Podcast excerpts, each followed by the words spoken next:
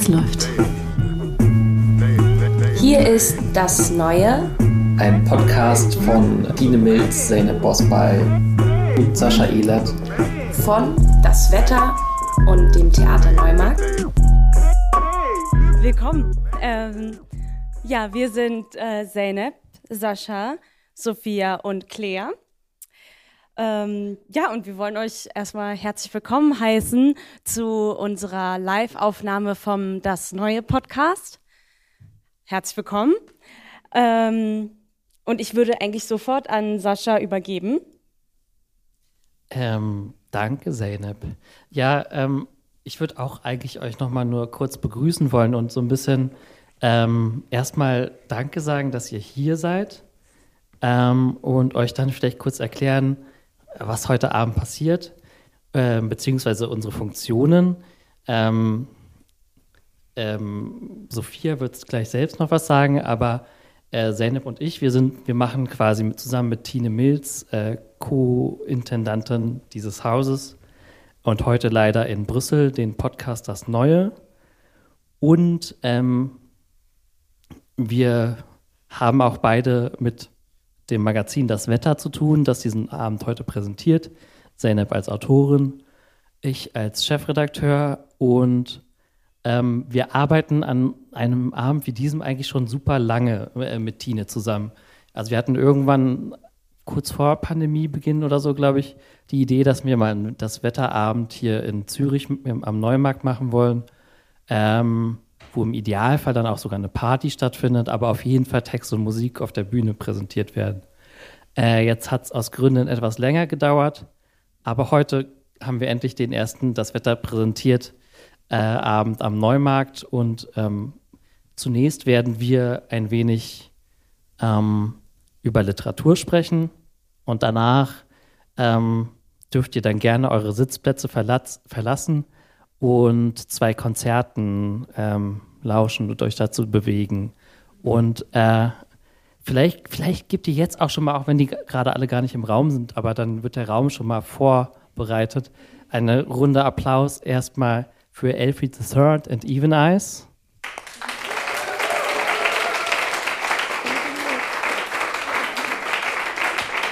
Äh, die heute übrigens auch ähm, Albumpremiere feiern. Also ähm, ihr könnt ihr Album oder das Album der beiden heute streamen, in demnächst dann auch auf Schallplatte kaufen und das ist quasi das erste Konzert seit Release, also was Besonderes für die beiden. Und für uns. Und für uns, ja. Und ähm, im Anschluss spielen dann die Gaddafi Girls. Wer, wer von euch kennt die Gaddafi Girls? Einig, einige. Dann bitte Applaus für die Gaddafi Girls.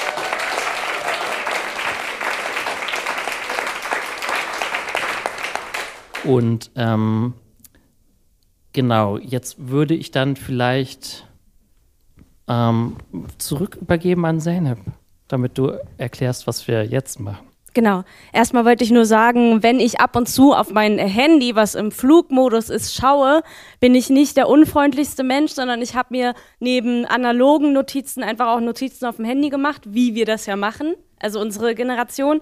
Deshalb ähm, verzeiht, ich habe sie noch nicht abschreiben können.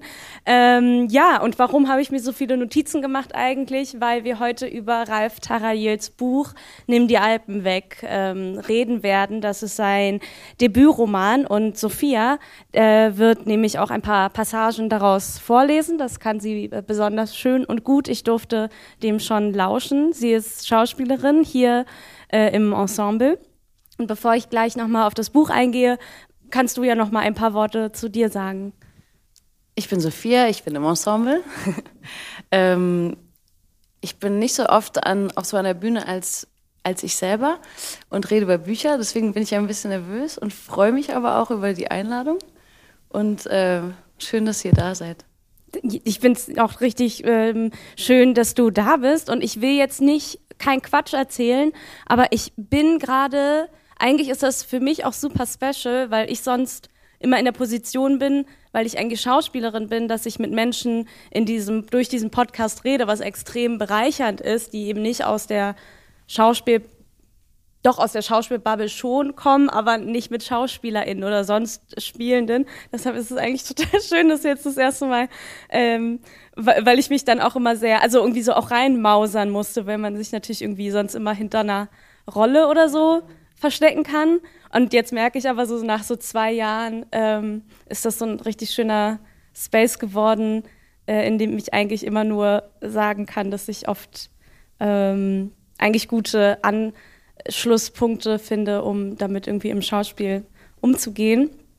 Genau, und äh, Ralf Tarayil nämlich, der hat eben nicht nur diesen Debütroman geschrieben, er schreibt auch äh, Texte fürs Theater und auch Audiostücke. Ähm, er hat Geschichte, Medien und Literaturwissenschaften äh, studiert und schreibt Lyrik und Prosa und ganz viel und sehr schön. Er ist 86 geboren, ähm, hier in der Schweiz und hier auch aufgewachsen. Ähm, seine Eltern sind aus Indien hierher emigriert.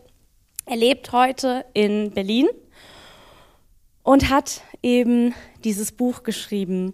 Und ich glaube, bevor ich irgendwelche Dinge sage, die anfangen würden, es zu beschreiben oder einzuordnen, ähm, hören wir vielleicht erstmal einfach rein und äh, können dann danach anfangen, es irgendwie zu beschreiben. Wir fangen vorne an. Vater. Ein Kind ist bereit, das Haus zu verlassen, wenn, ältere Tochter, wenn der rechte Eckzahn ausfällt. Vater, oder der linke, das ist eigentlich egal.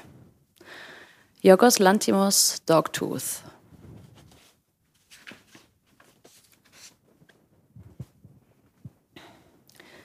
Im Sommer beißen unsere Augen.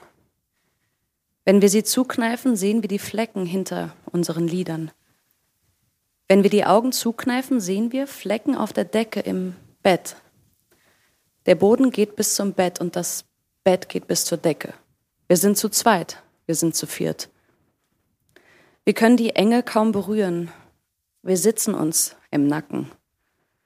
Dazwischen unsere Spielsachen. Wir können uns kaum berühren, wir beißen zurück. Wir überreden Ma und Pa. Wir sprechen sie zu Tode und ergattern Geld. Wir stehlen uns ins Freibad. Der Himmel ist hell. Wir gehen ins Wasser mit unseren Freunden. Wir liegen in der Rutsche. Wir stauen Wasser wie ein Damm. Dann spielen wir Minigolf. Für Pommes reicht das Geld nicht. Der Mann mit dem Audi fragt nach Salz. Ihr armen, kranken Teufel, euch ist ja wirklich nicht mehr zu helfen. Wir sind fast nackt. Wir tragen keine Spuren auf uns. Unsere Haut ist ganz weich.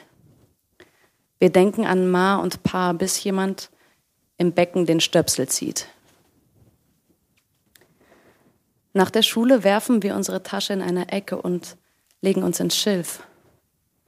Wir hören Ma und Pa, sie rufen uns. Wir stellen uns stumm. Wir zupfen an den Halmen und beißen uns die Wimpern aus. Unsere Körper sind nicht dürr, genau wie der Raum nicht dürr ist, den wir mit unseren Händen beschreiben. Diese Halme sind Schwerter, sagen wir, und legen uns ein Schwert um den Hals, bevor wir uns gegenseitig durchs Feld schieben. Vorbei am Industriegebiet bis zur Tankstelle. Der Mann mit dem Audi bietet uns Zigaretten an. Wir rauchen auf. Wir nehmen das Velo und fahren zur letzten Telefonzelle. Die Zelle steht mitten im Ort, nur ein paar Straßen vom Bahnhof entfernt. Wir schneiden uns mit unseren Fingern am Telefonbuch. Wir heben ab und legen auf. Wir spielen Gespräch. Das Telefon klingelt. Bleibt, wo ihr seid. Wir kommen euch holen, hören wir. Ma. Ma kommt uns holen, sagen wir und legen auf. Pause. Im Radio, im Restaurant nebenan läuft ein Lied über Liebe. Paar sitzt in der Küche. An der Küste seiner Ärmel sammelt sich Schweiß. Wir wischen ihn vom Tisch. Pa ist müde. Er liegt jetzt neben Ma im Bett. Es ist ein verhangener Tag und wir hören nicht auf unsere Eltern. Der Sand der Sahara liegt auf den Brauen, murmelt Pa. Und Ma sagt, mm. Und beide schlafen ein. Wir hören nicht auf das Schnarchen und bleiben bleiben stehen vor dem Bett. Wir schauen Ma an und schauen Pa an. Wir könnten uns zu ihnen legen. Wir ziehen uns aus und legen uns zu ihnen, bis die Nacht ihre Zähne zeigt. Unsere Stärke passt in ihre Schwäche wie eine Hand. Siehst du das? Am Wochenende fahren wir zur Abfalldeponie und stecken unsere Freunde mit einem Gähnen an. Wir sitzen am Straßenrand und verkaufen Eistee. Sie sitzen am Straßenrand und verkaufen Eistee. Sie haben ihn selbst gemacht. Dann spielen wir auf der Abfalldeponie im Karton und das Leben tut so, als wäre es ein Paradies. Wir zerkratzen Aluminium. Wir zerquetschen PET-Flaschen, die wir zwischen das Hinterrad und den Velorahmen klemmen. Wir klappern uns ab. Wir fahren an der Kirche vorbei. An Sonntagen klingen unsere Velos nicht wie Geschwister, sondern wie ein Vogel im Tiefflug. Nicht wahr? Ja, sagen wir. An Sonntagen haben wir uns nichts zu sagen.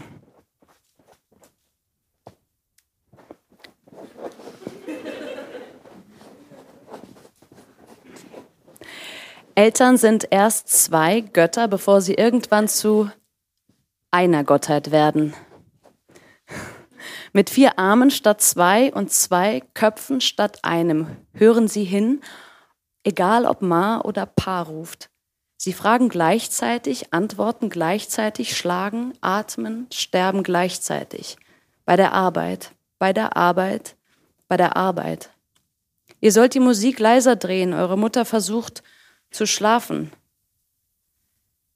Wenn der Bambus kommt, schlag im Traum nicht zurück, auch wenn der Stock dein Gesicht trifft. Wir drehen die Musik leiser. Die Striemen sind Kondensstreifen in einem längst vergangenen Himmel. Strich, Strich, Strich. Draußen ist jetzt Herbst und drin sind Windpocken. Wir kratzen uns gegenseitig. Dann stehen wir auf und gehen zum Arzt. Seine Praxis ist beim Bahnhof. Ma kommt mit. Ihre Augenringe sind wie das Innere eines alten Baumes, nur ohne Farbe. Mit euch ist alles in Ordnung, sagt der Arzt, und wir bedecken unsere Kratzer mit den Schals von Ma. Sie sind aus schwerem Stoff und riechen nach Pflaumen, genau wie Ma's Hinterkopf.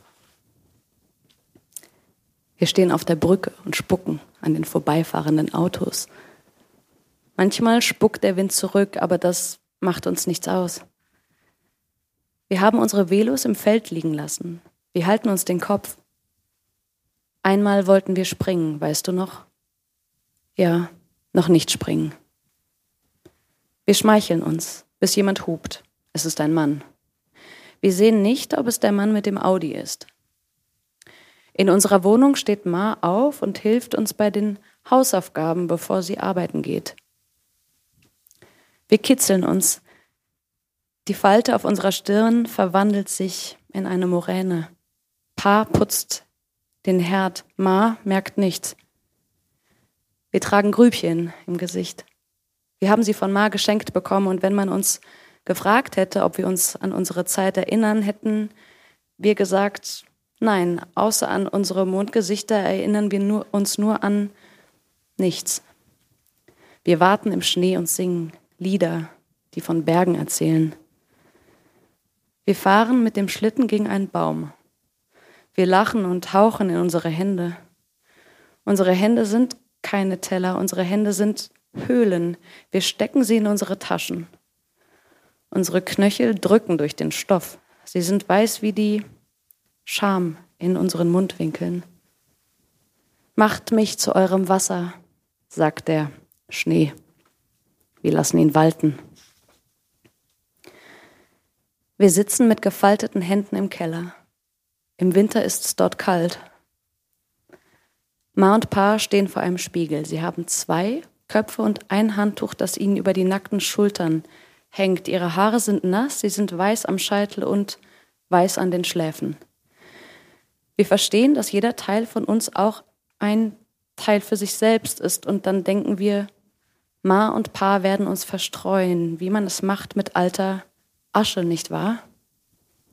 Pa tunkt den schwarzen Pinsel in einen Eimer und fährt über Sein Kopf, Ma tut es ihm nach, ihr schulterlanges Haar. Beide verzieren die weißen Stellen und verstecken sie zur Nacht. Wir denken, sie trinken nicht und rauchen nicht, ihre Gesichter sind faltenlos, ihr Haar ist poliert. Sie sagen, Stress, Stress, Stress. Euretwegen, alles. Für euch. Dann macht uns paar Spaghetti mit roter Soße. Das ist kein Blut, denken wir und schmatzen wie Schweine. Wir fahren mit dem Velo zur letzten Telefonzelle, um Gespräch zu spielen. Das Telefonbuch hängt jetzt an einem Faden. Wir feuchten unsere Finger an, wir blättern weiter. Wir blättern, aber es gibt keine Namen. Wir blättern im Alphabet, aber die Buchstaben sind leer. Ma und Pa sprechen immer ihre Sprache und wir unsere und so könnten wir sagen, wir wollen lieb sein und sie würden sagen, liebt euch, wie ihr eure Eltern liebt. Und wir würden sagen, so meinen wir das nicht. Und Ma und Pa würden sich ausziehen und schlafen gehen. Deswegen rufen wir nicht, sie nicht bei ihrem Namen. Deswegen sagen wir nicht Lovely zu Ma und nicht Joy zu Pa. Es gibt keine Namen für Ma und Pa. Es gibt nur Kinder. Es gibt nur unsere Kinder, für die wir leben, sagt Ma, und deswegen fahren wir uns ewig durchs Haar. Unsere Körper schleifen sich an ihrem inneren Rand. Wir vergessen die Wölbung der Erde genauso wie wir die Wölbung unseres Bauches vergessen, wenn Ma uns zu viel zu essen gibt. Wir sitzen in unserem Zimmer. Im Winter sind die Wände aus Eis und wir braten unsere Wangen über, der, über dem Feuer der Heizung. Nichts schmilzt. Nicht einmal unsere Kniekappen, die immer kalt sind. Im Schlafzimmer, im Schlafzimmer stapeln sich Kleider auf einem Stuhl und wir starren die Wand an. Pa kommt gleich wieder. Er ist jagen gegangen in den Laden neben der Apotheke. Lass uns voneinander lassen, sagen wir zu Ma und fangen an, wie verrückt zu tanzen. Pa kommt zurück. Das Essen ist ganz in Plastik eingepackt. Wir essen auf.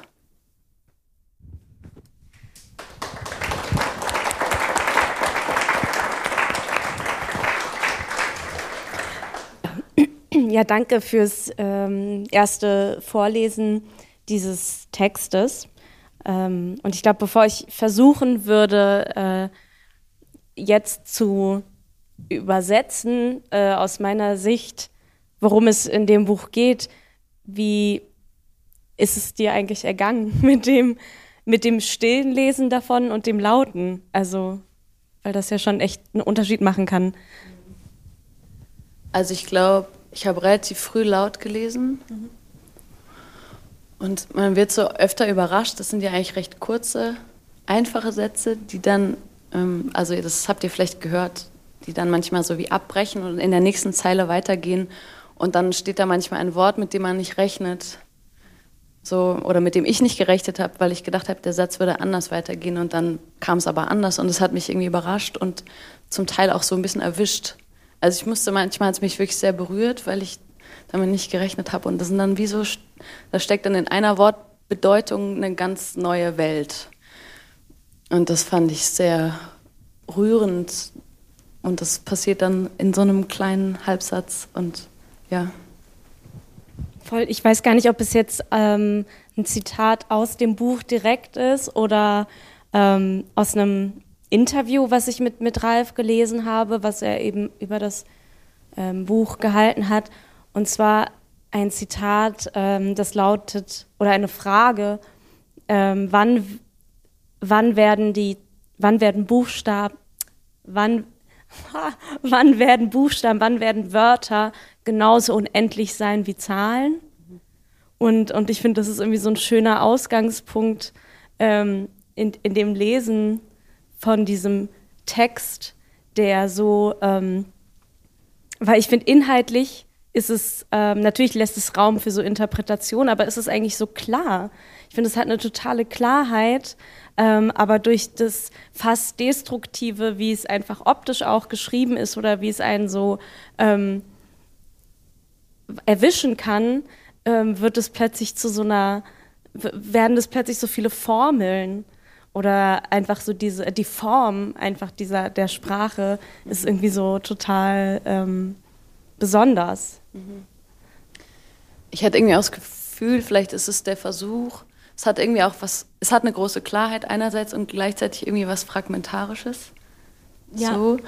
Und der Versuch, so mh, hm, Kindheit so fassbar zu machen. Und da sind so viele Ebenen, auch so fragmentarische Erinnerungen. Wenn ich an meine Kinder denke, dann sind es manchmal auch Gerüche oder so. Und wenn ich dann jetzt durch Straßen gehe, manchmal kommt mir ein Geruch in die Nase und der erinnert mich dann an etwas, was irgendwie 20 Jahre her ist oder so. Und das schafft, schaffen hier manchmal die Worte und gleichzeitig reichen sie irgendwie auch nicht, um das zu beschreiben. Und deswegen irgendwie der Wunsch danach, dass das, das Worte oder Buchstaben, was wäre, wenn die unendlich wären und man endlich das genau schreiben könnte, was man will. Weil es findet auch so viel dazwischen statt, finde ich. Mhm zwischen diesen Fragmenten. Ja, voll. Ich, äh, jetzt, wo du es gerade sagst, äh, bin ich mir ziemlich sicher, dass er Buchstaben, also wann werden Buchstaben ja. so unendlich sein wie Zahlen, weil eben so das deutsche Alphabet, was dann irgendwie 26 Buchstaben hat und andere Alphabete äh, plus minus ein paar andere noch, aber ähm, aber irgendwie so die ja die Kombination davon kann ja irgendwie auch eine Unendlichkeit irgendwie zwischen den ähm, Zeilen irgendwie auch sein. Also er fragt zwar die Frage und ich bin so, aber das ist ja irgendwie auch die, die, die Magie von, von, von diesem, von geschriebenem auf, auf Papier, dass dazwischen auch so eine Unendlichkeit passieren kann oder so Erinnerung passieren kann und, und so viel Raum dazwischen ist. Ähm, also auf jeden Fall finde ich es extrem, es saugt einen so ein nach außen, aber auch nach innen, also irgendwie so in seine Kindheit, aber eben auch in so, in so eigene ähm, eigene äh, Punkte, die da so auch angetriggert werden. Mhm. Äh, Ralf äh, nennt diesen oder bezeichnet diesen Text ja auch bewusst als Roman, auch wenn es erstmal, ähm, wenn, wenn du den Text liest, natürlich kein klassischer Roman ist oder nicht dem entspricht, was wir uns unter ähm, einem Roman vorstellen. Ähm, die, und die Frage dazu an euch beide wäre vielleicht, in was, also was könnt, macht das, ist es für euch trotzdem ein Roman oder was macht das, was macht das für euch zu einem Roman, was da passiert? Ich will damit, glaube ich, auf was anderes hinaus, aber vielleicht erstmal ich weiß nicht, ich habe mich irgendwie so die, äh, ich oder ich sag mal so, ich durfte mich quasi die letzten zwei Jahre über diesen Podcast ähm, schönerweise so viel an Begrifflichkeiten abarbeiten, äh, die auf so Bücher oder, oder Texte gepackt werden. Äh, und ich finde, die sind so, also für mich persönlich so irrelevant geworden. Also gar nicht, dass, dass es nicht total hilfreich sein kann, wenn da irgendwie was draufsteht, damit man einen Anhaltspunkt hat. Aber ich bin irgendwie auch so, ähm, also irgendwie ist es mir wichtiger, was es, was da wie steht und was es eventuell mit mir und anderen macht und was ich damit machen kann, als das, was da drauf steht. Also irgendwie könnte da auch alles Mögliche draufstehen, ähm, aber vielleicht macht es äh, das, vielleicht macht es das ein bisschen zugänglicher, weil ich glaube, wenn man das plötzlich irgendwie als Lyrik oder so bezeichnen würde, würde ich mich wieder, würde ich schon wieder denken, ah, da muss mir der Zugang irgendwie schwerer fallen, weil ich mit meinem Deutsch-Leistungskursblick äh, lesen wollen würde und das nochmal anders analysieren wollen würde, als wenn ich einen Roman und eine Erzählung lese über, über eine Kindheit vielleicht. Also wäre, wäre jetzt äh, so ein Ansatz. So als würde man sich eher trauen, das zu lesen, weil da Roman drauf steht und dann wird man überrascht, weil es eigentlich ein lyrisches Gedicht ist oder so. I, maybe. Ja. Ja, ist es eben die Frage. Also ich meine, ich lese es jetzt auch gar nicht als Gedicht, sondern das ist ja schon, ähm, es ist ja sehr narrativ, aber es schafft halt was, was irgendwie ähm, den meisten anderen Büchern, die unter diesem Label oder dieser Marketingkategorie Roman veröffentlicht werden, was die halt ähm, nicht schaffen, nämlich dass es irgendwie über diesen Umgang mit Sprache ähm, die, die Grenzen des erweitern, was man durch die Deutschsprache, deutsche Sprache ausdrücken kann, habe ich das Gefühl. Und dieses, dieser Ausdruck findet irgendwie für mich auch voll in diesen, in diesen Leerstellen statt. Also einerseits in den Leerstellen zwischen den Zeilen, wie der Text gesetzt ist, aber auch ähm, durch das, was nicht gesagt wird. Wisst, könnt ihr damit irgendwie was anfangen? Ja, schon. Ich kann noch nichts dazu sagen. Nein, es bleibt. Nee, aber ich finde, ja, aber so dieser, dieser Sprachaspekt und ich weiß nicht, ob es, also ich würde gar nicht sagen, dass es ein Muss sein muss, aber ähm, ich zumindest jetzt behaupten würde, wenn ich zum Beispiel an Ocean Wong denke, äh, äh, der quasi jetzt auch ein, ähm, eine schreibende Person ist, die zwischen zwei Sprachen auch aufgewachsen ist. Ähm, also was, ähm, was passiert in dem Moment, in dem ich meine, äh, meine Bilingualität als, als Stärke sehe und mich in beiden Sprachen ausdrücken kann und was passiert, wenn ich mit dieser Su Kraft, Superkraft, mit diesem Bonus irgendwie auch versuche, die deutsche Sprache ähm, an ihre Grenzen zu treiben und auszutesten. Und ich weiß gar nicht, ob es mit einer Bilingualität zu tun hat, aber ich finde so, wenn man, wenn man irgendwie nochmal anders äh, auf, auf, auf, verschiedenen Sprachen irgendwie Sätze versucht zu greifen und das sich irgendwie gut bedingen oder be, befruchten kann oder so. Warte, ich komme gleich, glaube ich, auf den Punkt. Ähm, also das, das finde ich irgendwie, also das, das fällt mir schon auf, dass da ein Mensch sich eben nicht nur inhaltlich mit diesen, mit so Themen befasst, sondern auch, auch in der Sprache und das finde ich irgendwie ähm, sehr besonders. War das irgendwie nachvollziehbar? Ja. Ja. Ähm, Puh. Doch. Ähm, ich weiß, bei, bei mir sozusagen, um das so ein bisschen zu konkretisieren oder so, ist, glaube ich, oder was macht das tatsächlich mit einem, ist so, dass du die Leseerfahrung irgendwie eine andere ist. Und das ist viel mehr als andere Texte. Ein Text ist, den ich so, den man so, ähm, wenn das Buch so in deiner Nähe rumliegt, auch so, ähm, äh, du das voll gerne so zwischendurch auch mal ein paar Minuten in die Hand nimmst und so ein paar Seiten liest und irgendwie so di direkt so ein bisschen rauskatapultiert wirst aus dem, ähm, dem Denken, was du vorher hattest. Und äh, ich finde das eine enorme Stärke, ähm, dass es sozusagen äh, trotz der besonderen Form so diese im immediate äh, Sogwirkung hat und so. Und ähm, und ich glaube, ich würde das jetzt gerade diesen Gedanken hinbringen. Oder willst du noch was? Oder ich habe eine Frage, weil jetzt, jetzt habt ihr das ja auch gehört, ne? Also ja. ihr habt jetzt sozusagen die Erfahrung gemacht des Lesens, leise wahrscheinlich. Ja. Und jetzt habt ihr es gehört. Macht das was aus? Macht das einen Unterschied oder was macht das? Ähm, ich, also wir, wir haben ja auch schon ähm, davor in Berlin ähm, bei der Buchpremiere den, den Autor daraus vorlesen hören. Und ähm, auch jetzt, wo du das nochmal gesagt hast, dass du sehr schnell angefangen hast, es dir ähm, selbst laut vorzulesen, habe ich schon das Gefühl, dass der Text, dass es auf jeden Fall ein Text ist, der noch stärker wird im laut gelesenen. Und ich habe mir jetzt auf jeden Fall vorgenommen, dass ich mir das auch mal so laut vorlesen sollte, vielleicht. Und gucke, wie das bei mir so wird. Ähm, was ist vielleicht ein, anders macht, ist, dass es ähm, vielleicht einen noch mehr so auch in der Stimmung be be beeinflusst. Ich habe so das Gefühl, dass es auch so, äh, dass dieser Text auch was mit diesem Raum macht. Also dass sozusagen der, der eine besondere Stimmung in so einem Raum kreiert. Was nicht alle Texte können. Also. Was ich so äh, total schön finde. Dadurch, dass ich den Text einmal von, ähm, auch genau eben diese Stelle von, von Ralf gelesen gehört habe und jetzt von dir. Und ich weiß nicht, ob es so ein Schauspielbonus-Ding ist, dass man sich Texte äh, ähm, oft ja aneignen muss äh, und möchte. Äh, aber ich, ich dachte gerade so das Gefühl, äh, hatte gerade so das Gefühl, der hätte auch von dir sein können.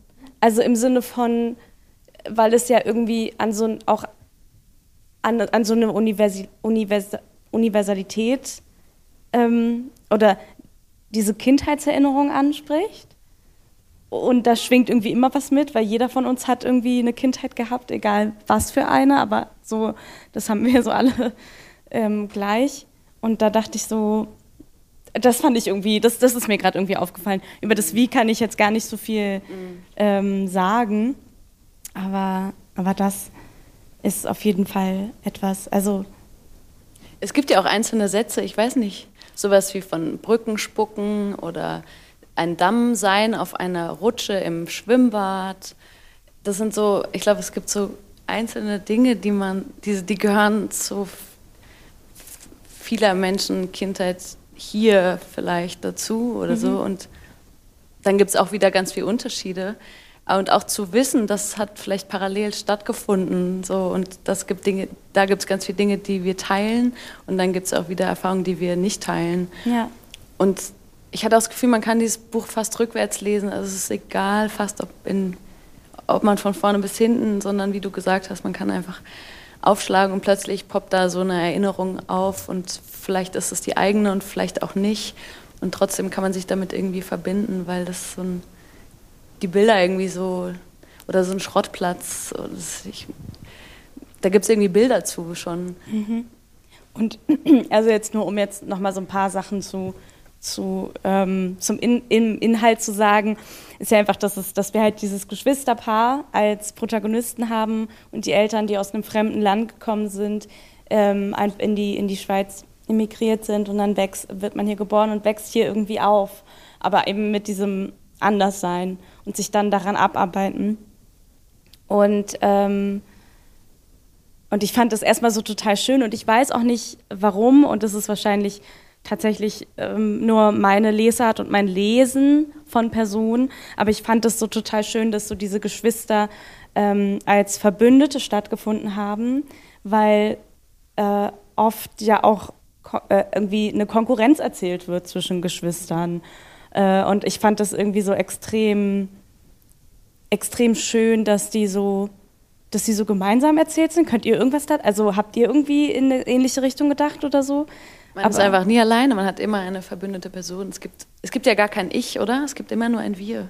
Genau, und das fand ich irgendwie besonders, weil ähm, selbst wenn man ein wirklich schönes Verhältnis zu seinen Geschwistern hat oder zu seinem Geschwisterkind hat, ist es ja irgendwie trotzdem so ein Ich und die Person. Und da ist es irgendwie so ein Wir und das fand ich extrem lieb und, und, und schön.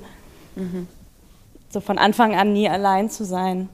Ähm, vielleicht ist das ein guter Punkt, also das Verbündetsein und Verbundensein und so, ähm, um noch, bevor du noch mal liest, auch äh, noch unterzubringen, dass du auch ein Buch mitgebracht hast. Ähm, eine das heißt eigene Empfehlung. Das heißt nämlich auch. Verbundensein und äh, ist von Kay Tempest. Ähm, warum hast du dieses Buch mitgebracht? Ähm, ich war im Herbst auf einem Konzert von Kay und das war eine so, das war eine so große Erfahrung irgendwie. Ich war danach so, ja, ich merke das, wenn ich mich daran erinnere, dass ich gleich irgendwie so emotional werde. Mm, das hat erstmal damit begonnen, dass Kay sich bei uns bedankt hat dafür, dass wir alle da waren und den Weg, für den Weg, den wir jede einzelne Person die da war, den auf uns genommen habe, haben. Da gab es irgendwie so, ein, so, eine gegenseitige Wertschätzung. Und die hat den Raum gleich zu, den Raum zwischen uns und also gleich so geöffnet. Und dann war irgendwie so ganz viel möglich an Verbundenheit mit dieser performenden Person, aber auch innerhalb des Publikums, was ein sehr gemischtes Publikum war. So, ähm, und ich ich war danach total sprachlos irgendwie und war dann in, in der Bahn nach Hause mit den Menschen, mit denen ich auf diesem Konzert war und habe dann so, ein, ich weiß nicht mehr genau, aber einen großen emotionalen Monolog gehalten über dieses Erlebnis. Und dann hat eine Person gesagt, ja, hast du denn dieses Buch gelesen? Weil da steht das alles drin.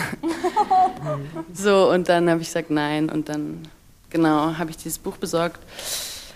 Und da steht ganz viel drin, was irgendwie wichtig ist für mich, ja, was, glaube ich, viel mit sich begegnen und dem Raum für Verletzlichkeit äh, zu tun hat, der sich an diesem Abend fast utopisch angefühlt hat, weil es sowas aufgemacht hat, hat was von, was wäre eigentlich, wenn. Und das war irgendwie so rührend und hoffnungsvoll. Genau. Und das wird für mich auf eine Art hier drin auch beschrieben, aber wir sprechen später darüber. Ne? Genau. Ja. Ich, ich würde eigentlich sagen, dass wir, dass wir jetzt drüber sprechen, weil, ich, weil ich mir gerade aufgefallen ist beim so gucken auf die Uhr, dass wir ja schon richtig lange reden. Genau. Ah, ja? so. Und dass wir ja? deswegen vielleicht ich weiß noch es gar nicht. Ja. Ein, ein, zwei Fragen. Hast du eine Frage zu Kay ähm, ähm. stellen und dann ähm, nochmal eine zu Ralf habe ich noch und dann liest du nochmal. Ich würde ich würd tatsächlich noch gerne ein Zitat anbringen, weil apropos, ich äh, muss jetzt gucken, dass ich das gut verknüpft bekomme oder, oder nochmal gut sagen kann, was du eben gesagt hast, diese äh, Verletzlichkeit, die, warte, später kann, kann man dann zurückspulen, das ist natürlich das Gute, das kann nicht jetzt äh, schlecht, äh, aber dass, dass eine Verletzlichkeit was Hoffnungsvolles haben kann. Das finde ich total beautiful und ich freue mich total, dass du auch gleich nochmal daraus vorliest. Aber ähm, in einem anderen Interview hat Ralf über das, also sein eigenes Buch ähm, gesagt, da geht es eben auch um, um einen Schmerz, der entsteht dort, wo die Überanpassung der Eltern nicht funktioniert, im Riss zwischen den Zeilen in der zweiten Generation. Und ähm, das fand ich auch sehr, sehr schön ähm, fand ich irgendwie auch sehr zusammenfassend für, für diese, diese Erfahrung, die einfach sehr, sehr viele Menschen machen, wenn irgendwie so Eltern in ein Land kommen und sie sprechen die Sprache noch nicht richtig gut und dann kommen die Kinder und die schießen irgendwann an denen vorbei, weil die wachsen mit dieser Sprache auf und die kümmern sich dann irgendwie um die Behördengänge, um jegliche Briefe und die, und die Kinder können sich anders anpassen und ähm, viele Kinder merken aber jetzt, ähm, wir müssen uns gar nicht so überanpassen, wie unsere Eltern das getan haben und in dieser Überanpassung der Eltern, die ja nie ähm, die dafür nie eine, die nicht nie, aber eigentlich in der Regel keine Wertschätzung dafür erfahren von der, und ich würde jetzt sagen, deutschen Gesellschaft und Ralf sagt, von der Schweizer Gesellschaft, die irgendwie Idylle und Enge gleichzeitig ist, wie so viele Gesellschaften. Ähm, und die, die quasi, also die Eltern, die sich so sehr aufgeben bis an die, an die Grenzen ihrer Körper, schreibt er so oder sagt er so. Und ähm, und, und, und die Kinder machen da irgendwie weiter und dadurch entsteht eine Entfremdung, um da nochmal irgendwie ranzugehen. Und was für mich dann so sinnbildlich oder was für mich so die Hoffnung darin war, ist eben dieses Verbundensein verb und Verbundenbleiben. Nichtsdestotrotz auch zwischen, zwischen Kulturen, aber auch zwischenmenschlich, äh, in, in familiären Konstrukten als auch einfach so in menschlichen das war jetzt keine Frage, aber irgendwie ähm, sowas, was, was vielleicht so eine leise Melancholie haben kann, aber eigentlich was total Hoffnungsvolles ist, wie, wie du gesagt hast. Also ich glaube, Kay schreibt auch davon, mm, dass Kay nach einem Konzert zum Beispiel in Gesichter blickt, die irgendwie in einer Form berührt sind und darüber spürt, dass all die Menschen, die versammelt sind, also Menschen mit Gefühlen sind und verletzliche Wesen und dass das so oft in diesem, in diesem ja nicht nur Alltag, sondern auch in diesem wirtschaftlichen System, in dem, in dem wir funktionieren, mm, nicht, ja, nicht spürbar ist für uns selber und auch vielleicht auch nicht sichtbar ähm, bei den Menschen, die uns umgeben und dass das etwas ist, was uns wie äh, auseinander, auch auseinanderbringt und dass es deswegen, wenn man dann in diese Gesichter schaut, etwas ist, was uns zusammenbringt und deswegen auch was Hoffnungsvolles hat. Ich muss gerade daran denken, ähm, die äh, tolle Luisa Neubauer hat äh, bei, bei, derer, bei deren Lesung ich letztens sein durfte, hat eben ähm, vom, äh, von einem Verlust erzählt, ähm, den sie irgendwie sehr früh erlitten hat und wie sie so darauf zurückgeworfen war, zu, zu, zu denken, boah, das ist, aber mir geht's jetzt scheiße. Und ich fühle den schlimmsten Schmerz und, und das gibt's nur einmal. Und das ist jetzt einfach richtig scheiße für mich. And I've been there too, so. Also, ähm, und dann geht sie äh, und, und muss sie einen Waisenschein ausfüllen für die Uni und muss den dann irgendwie abgeben und geht dann in dieses Sekretariat. Und die Person im Sekretariat weiß einfach sofort, welchen Stempel, welcher Stempel da raus muss, rauf muss. Und äh, das geht dann alles so total fix und sie war dann so perplex und war so, hä, wo, wie kann der eigentlich wissen, dass ich jetzt hier so ein Wei, also und, und dann meinte der, und ich will jetzt nichts Falsches sagen, aber das so 200 Leute in der Woche oder am Tag, I don't know, ich will, aber halt irgendwie sowas, wo einem kurzes Herz zusammenkrampft, kommen, weil ein Elternteil gestorben ist. So. Und dann irgendwie in die Welt zu gehen und zu merken, krass, also sei es auch nur über sowas fucking tragisch, trauriges, ähm, ich bin verbunden mit dieser Welt. So, ob ich will oder nicht, ob es in sowas ist oder in was anderem, in einer Erfahrung oder so. Ähm, und das ist dann ja doch was extrem. Jetzt bin ich schon wieder bei der Hoffnung, was Hoffnungsvolles haben kann.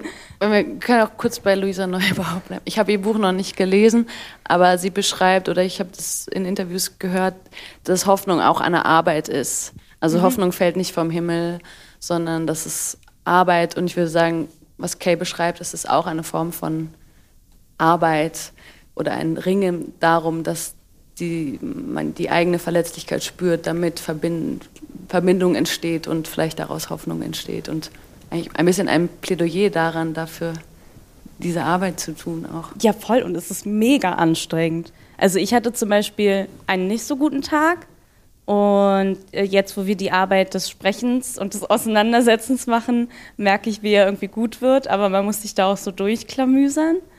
Ähm, und ich glaube, es wäre viel einfacher, die Welt eben in, in, in so schwarz-weiß zu sehen. But who wants that? So. Ähm, aber, aber, aber natürlich die, die, die geistige Arbeit, die das durchs, durchs Tal gehen oder whatever, wie man es auch nennen möchte.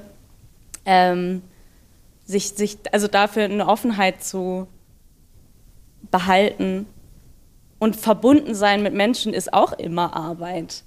Äh, und, äh, aber die lohnt sich irgendwie auch, auch krass, ist aber, ja, ist aber auch schwierig. Ähm, äh, Sophia, hast, hast du eine Stelle in dem Buch von Kay, die dieses, das sozusagen, auch vielleicht warum man das lesen sollte, am besten auf den Punkt bringt?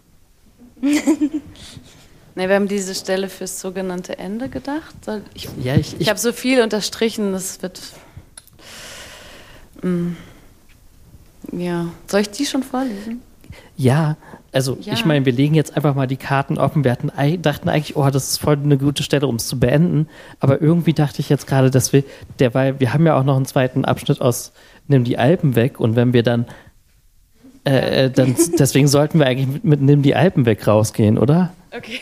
Ja, let's do it. Also, Kay schreibt auf Seite 124. Verbundensein gleicht Abgestumpftheit aus. Verbundensein ist der erste Schritt hin zu einem anerkennenden, verantwortlichen Handeln, ob vorübergehend oder dauerhaft. Es bietet Nähe zu allen anderen. Es ist freudig, ekstatisch, ohne Angst. Ich bin in einem Raum von Menschen umgeben und ich sehe sie, spüre sie und meine Erfahrung ist, wenn ich dieses Theater verlasse, diesen schwitzten, verschwitzten Club, diese Hinterzimmerbar, diese prächtige Arena oder die Parkbank, auf der ich ein geliehenes Buch lese, wenn ich mit dem Zug quer durch die Stadt fahre, um dorthin zurückzukehren, wo auch immer ich schlafe, ich werde jeden Arbeiter zur Kenntnis nehmen, der die Schienen wartet, jede Bahnhofsmitarbeiterin, die den Abfall vom Bahnsteig fegt und pfeift, wenn sie die Türen schließen. Ich werde mir meiner eigenen Menschlichkeit bewusst sein. Ich werde mir meiner Komplizenschaft bewusst sein. Ich werde den Menschen mit Zärtlichkeit und Achtung begegnen.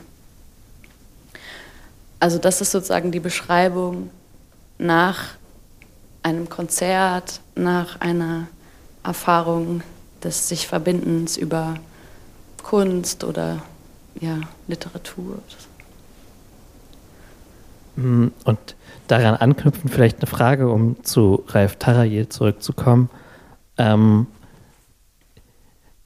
wenn, wenn du aus einem Text wie diesem vorliest, ähm, ist das auch was, was dich, auch wenn nur, sozusagen nur du die Person äh, bist, die spricht, die, ähm, dass das sozusagen irgendwie eine Verbindung zu den, den Leuten im Publikum hat, die so im Halbdunkel sitzen, aufmacht oder so? Also fühlst, fühlst du dich verbunden?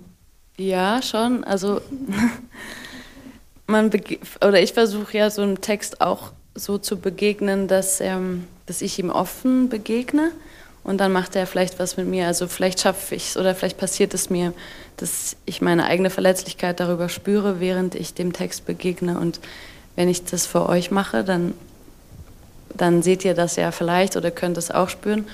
Und das evoziert auch eine gewisse, das ein, ein gewisses Gefühl. Und ich weiß nicht, was das mit euch macht, aber ich habe das Gefühl, ich oder man wird auch mal, man zeigt sich noch mal anders und vielleicht im besten Fall gibt es eine Verbindung.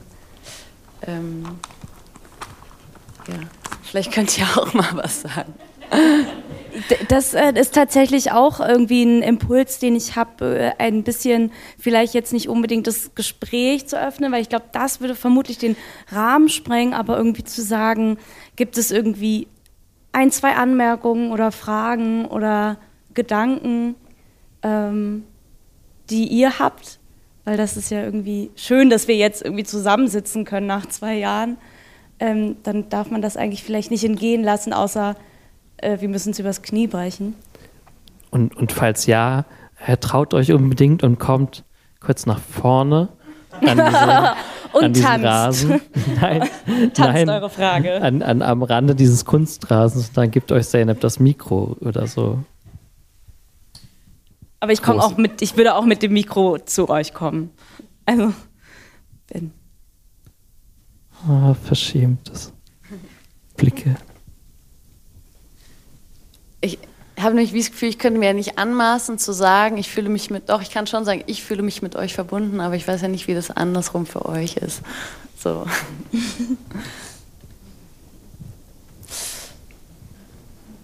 Ja, da. Ja, oh mein Gott. Willst du herkommen oder soll ich äh, zu dir kommen? Ja. Ja, ich, also willst du herkommen? Ich komme, ja.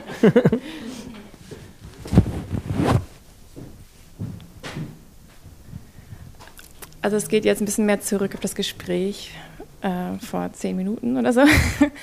ähm, ich weiß nicht mehr genau, wer das gesagt hat. Und vielleicht war es Heidegger und der ist nicht der coolste Typ zum Zitieren heutzutage. Ähm, vielleicht war es jemand anders, ich weiß es leider nicht mehr. Ähm, aber hat das Lesen beschrieben oder das Buch beschrieben als ähm, eine Erfahrung zwischen dem Autor oder der Autorin und den Lesenden und dass es wie ein Berg ist, also kann man sich wie ein Dreieck vorstellen, dass man sich auf der Mitte oder auf der Spitze trifft.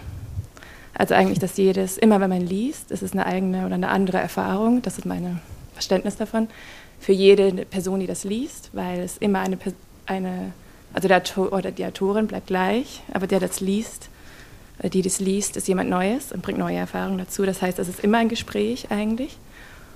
Und da habe ich auch gedacht, vorher, als ihr über die Kindheit oder die Erinnerung gesprochen habt, habe ich gemerkt, da ist es ja ähnlich. Also, oder Sophie hat gesagt, es gibt die Erfahrungen, die man erkennt, die man selber auch teilt und die Dinge, die man nicht, die fremd sind vielleicht. Ähm, aber dazwischen oder zwischen den Zeilen erinnert man auch noch zusätzlich eigene Erinnerungen und das überlagert sich dann so. Ähm, es wird ähnlich dann halt auch wie ein Palimpsest oder eine neue Erfahrung. Dankeschön. Kay sagt sowas ähnliches wie Heidegger. also sozusagen, dass die Verbindung und der Stromkreis über drei Pole funktioniert, über AutorInnen, Text, LeserInnen und dass das dazwischen äh, diese Erfahrung ist, diese, der Verbundenheit. Ähm, und ich glaube, dass Kay das auch in Bezug auf das Publikum, dass es eine Praxis ist, die Kay praktiziert, so das war sehr spürbar auch. Und das ist eine Praxis, die man aber vielleicht auch alleine könnte mit diesem Buch, indem man dem Buch offen begegnet. Mhm. Ja, und jetzt will ich irgendwie auch so was Kitschiges sagen, wie auch SchauspielerInnen sind ja ohne Publikum und ohne Leute, die sich mit ihnen verbinden wollen, ähm, ein bisschen aufgeschmissen. So, ne? Also irgendwie ist da auch, ist es da auch sehr erstrebenswert, sich mit den Leuten zu verbinden. Das stimmt, aber ich glaube, dieses Buch richtet sich nicht nur an SchauspielerInnen oder an KünstlerInnen. so, nee, aber, ja, ja, nee, total. aber ich stimme dir zu, ja. absolut. Sondern Kay beschreibt auch die Praxis des zum Beispiel des Liebens so oder wie begegne ich meinen Freundinnen, gebe ich genauso viel in das Gespräch, wie ich mir wünsche, dass vielleicht zurückkommt. So, ich habe das Gefühl, es ist eine Praxis, die man an vielen Orten im Leben vielleicht praktizieren könnte. Ich wage noch mal im Blick ins Publikum, falls jemand noch was ähm, sagen möchte oder fragen.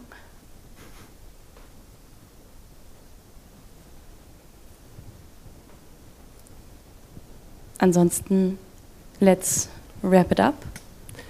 Ähm, ich, ich würde euch beide gerne noch eine Frage stellen, weil es gibt eine Figur in, in dem Buch Nimm die Alpen weg, ähm, die aus der oder die ich immer noch nicht verstehe. Ähm, und das ist der.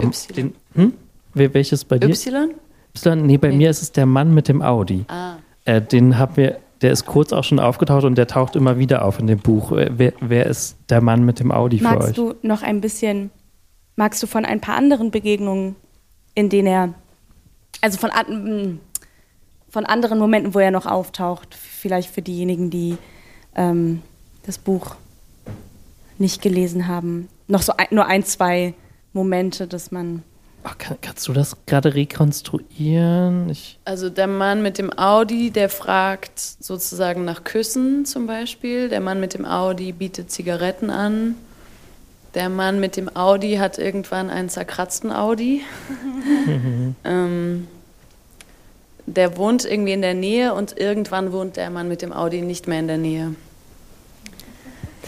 Soll ich was ganz Merkwürdiges sagen? Ja. Ähm, und ich weiß nicht, vielleicht ist das auch. ähm, ich bin in Berlin geboren und aufgewachsen und das ist ja ein. Eigentlich, ich wollte gerade sagen, es gibt ja viele komische Menschen in Berlin, es gibt viele komische Menschen überall auf der Welt. Ähm, aber ich wollte gerade sagen, in meinem Freundeskreis, in meiner Kindheit und in denen meiner äh, äh Freunde, es gibt immer einen Mann mit dem Audi.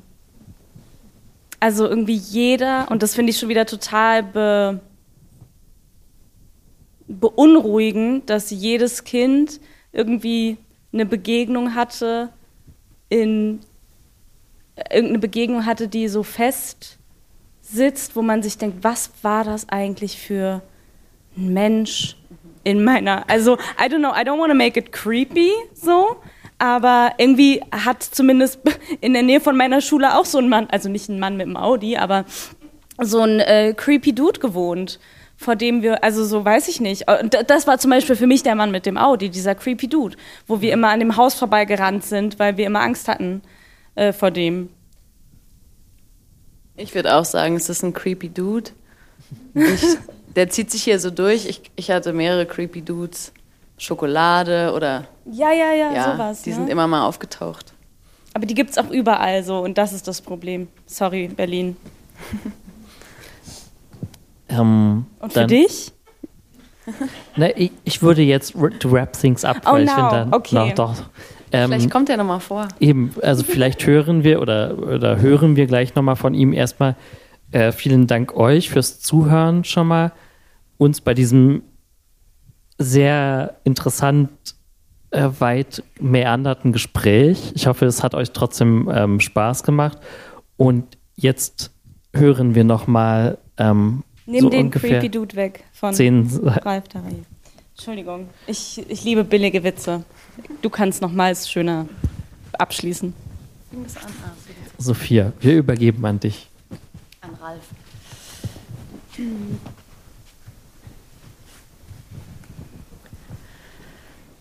Wir warten auf den Frühling. Wir haben einen Plan für Pass, Kreuz. Wir warten, bis sich das Paradies wieder sammelt und fahren zur Abfalldeponie.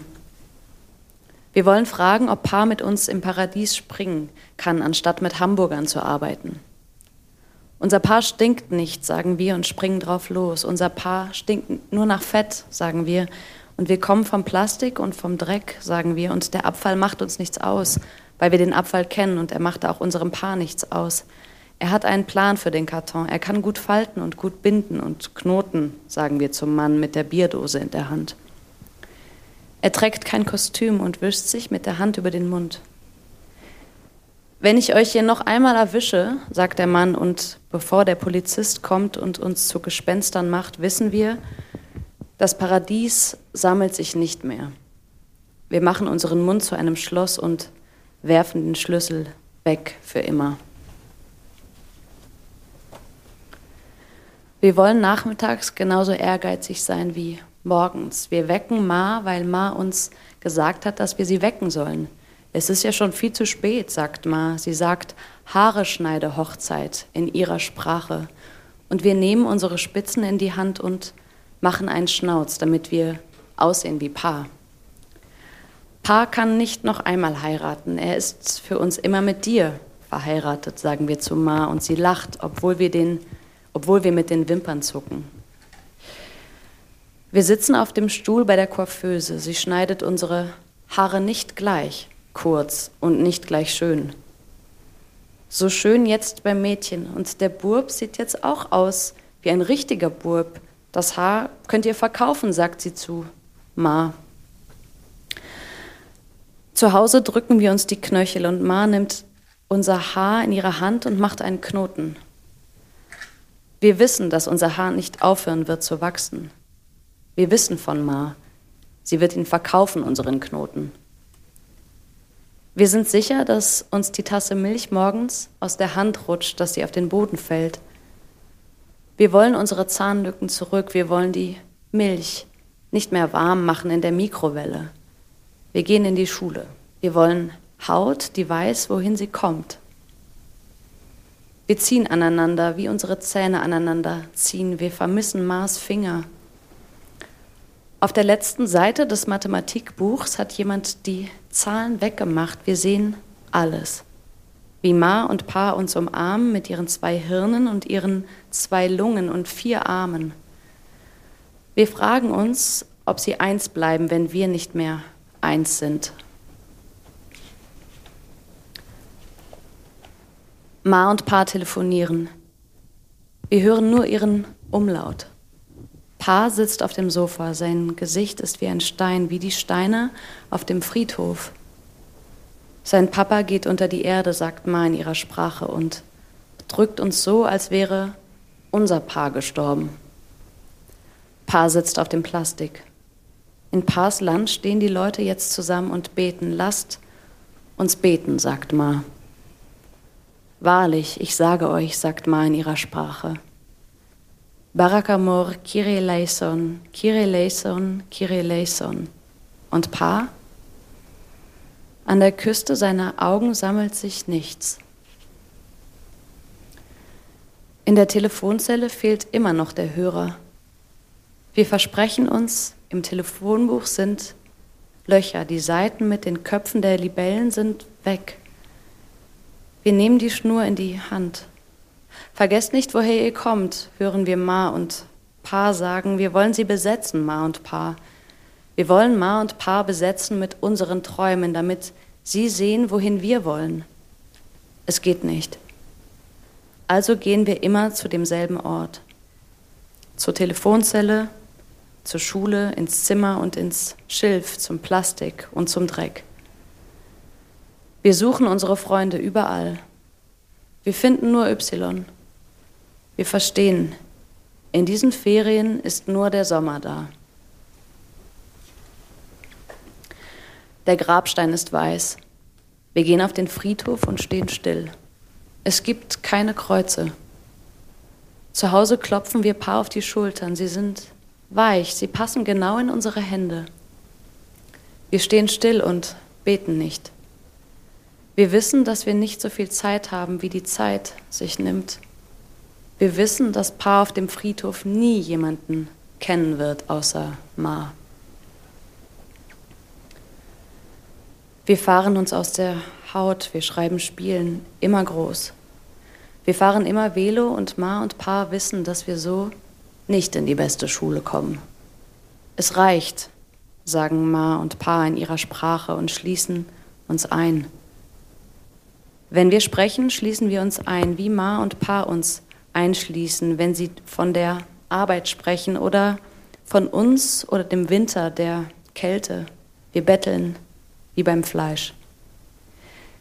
Wir reden Pa zu Tode und alles, was wir sagen, sagen wir nur, damit wir eine Sprache haben, die sich ausmalen kann, ohne Zunge. Wir malen uns aus, dass Pa uns etwas kauft. Pa kauft uns neue Velos. Dann spielen wir wieder Lernen. Wir liegen auf dem Sofa und Y liegt neben uns. Es gibt kein Oben und kein Unten. Es gibt nur ein Vor und kein Zurück. Wir fressen unsere Nägel. Y und der Herrgott schauen zu. Der Teppich geht bis zur Wohnwand und die Wohnwand geht bis zur Decke. Zu Hause bei Y hängt kein Teppich an der Wand. Bei Y hängt kein Herrgott auf dem Teppich an der Wand. Bei Y kniet sein Papa auf dem Teppich und legt seine Stirn drauf. Was macht dein Papa da? fragen wir und Y macht ein Kreuz und zeigt mit dem Finger nach oben. Wir machen ein Kreuz und legen unsere Stirn auf den Teppich und zeigen mit dem Finger nach oben. Wir lassen uns walten. Wir halten uns wieder am Kinn. Manchmal fällt uns nichts ein. Wir schmeicheln uns auf der Brücke, niemand hupt. Wir wollen, dass alles dasselbe ist und dass der Wind zurückspuckt. Wir wollen, dass alles dasselbe ist und der Mann mit dem Audi hupt nicht. Er streckt uns die Hand mit den Zigaretten entgegen. Unsere Haare sträuben sich, nur jemand von uns hat eine Mähne. Die neuen Velos sind zu Hause, sie haben keine Rücktrittsbremse, sie klappern nicht, sie haben eine Feder und wir rauchen auf. Es ist nichts dabei, sagt der Mann mit dem Audi, es ist nur ein Kuss und wir spucken zurück. Zu Hause sagt Ma, alles hat seine Zeit und wir wissen, dass wir alles sind für Ma. Wir sagen alles mit unseren Augen. Wir sagen nichts. In unseren Träumen sind die Dinge ganz einfach und wenn man uns fragt, wenn man uns gefragt hätte, ob wir erzählen wollen, hätten wir geschwiegen und gesagt, am Fuße der Abfalldeponie kommen Tiere zusammen. Sie beginnen, um uns zu buhlen und werfen ihr Geweih in den Müll. Es ist ganz leicht. Pa hat gesagt, wer erzählt, der stirbt. Hätten wir gesagt und dass wir sie hätten begreifen müssen, die folgenden Dinge. Ma und Pa, wir wollen uns erklären, sagen wir und merken, dass wir uns zur Formel machen für Ma und Pa. Wir wollen uns erklären. Wir erklären uns zu Geschwistern. Ma und Pa erklären uns zu Mann und Frau. Wir sehen, dass etwas geschieht und weil es nicht für uns beide geschieht, wollen wir aufhören, es Geschichte zu nennen.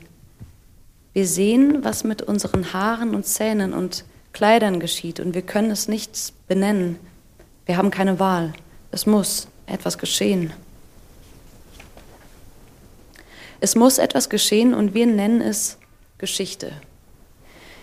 Wir nehmen Paars Autoschlüssel und schieben uns zum Audi. Der Mann ist nicht da. Der Audi schläft. Wir schreiben alle Namen, die wir kennen, auf die Karosserie nur, nicht den Buchstaben ohne Namen, der jetzt ein Name ist. Dort, wo ein Name ist, sitzen Ma und Pa. Der Schlüssel macht ein Geräusch. Die Karosserie hat keine Beulen, sie ist grau. Niemand merkt es, als wir Paars Schlüssel wieder hinhängen. Paar steht bald auf, um sich Tee zu machen. Wir ziehen uns die Decke über den Kopf. Wir zeigen uns von unserer besten Seite. Nach den Sommerferien kommen wir in die beste Schule.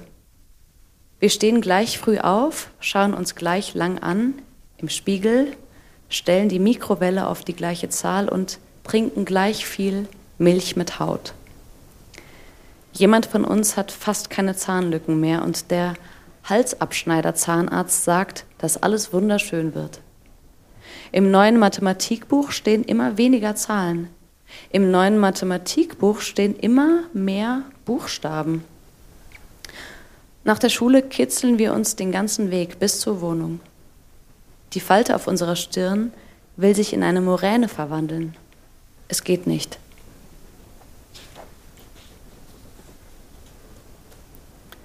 Im Herbst steht Paar so früh auf, dass wir ihn morgens nicht mehr sehen.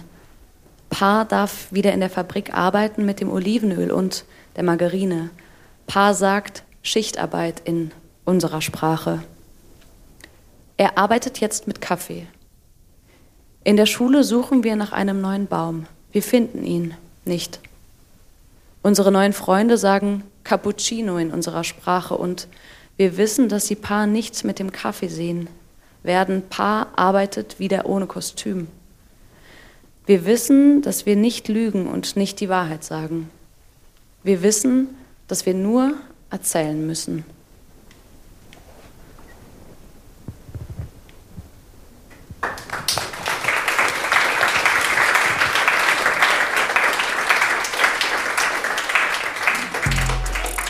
Dankeschön. Tchau, tchau.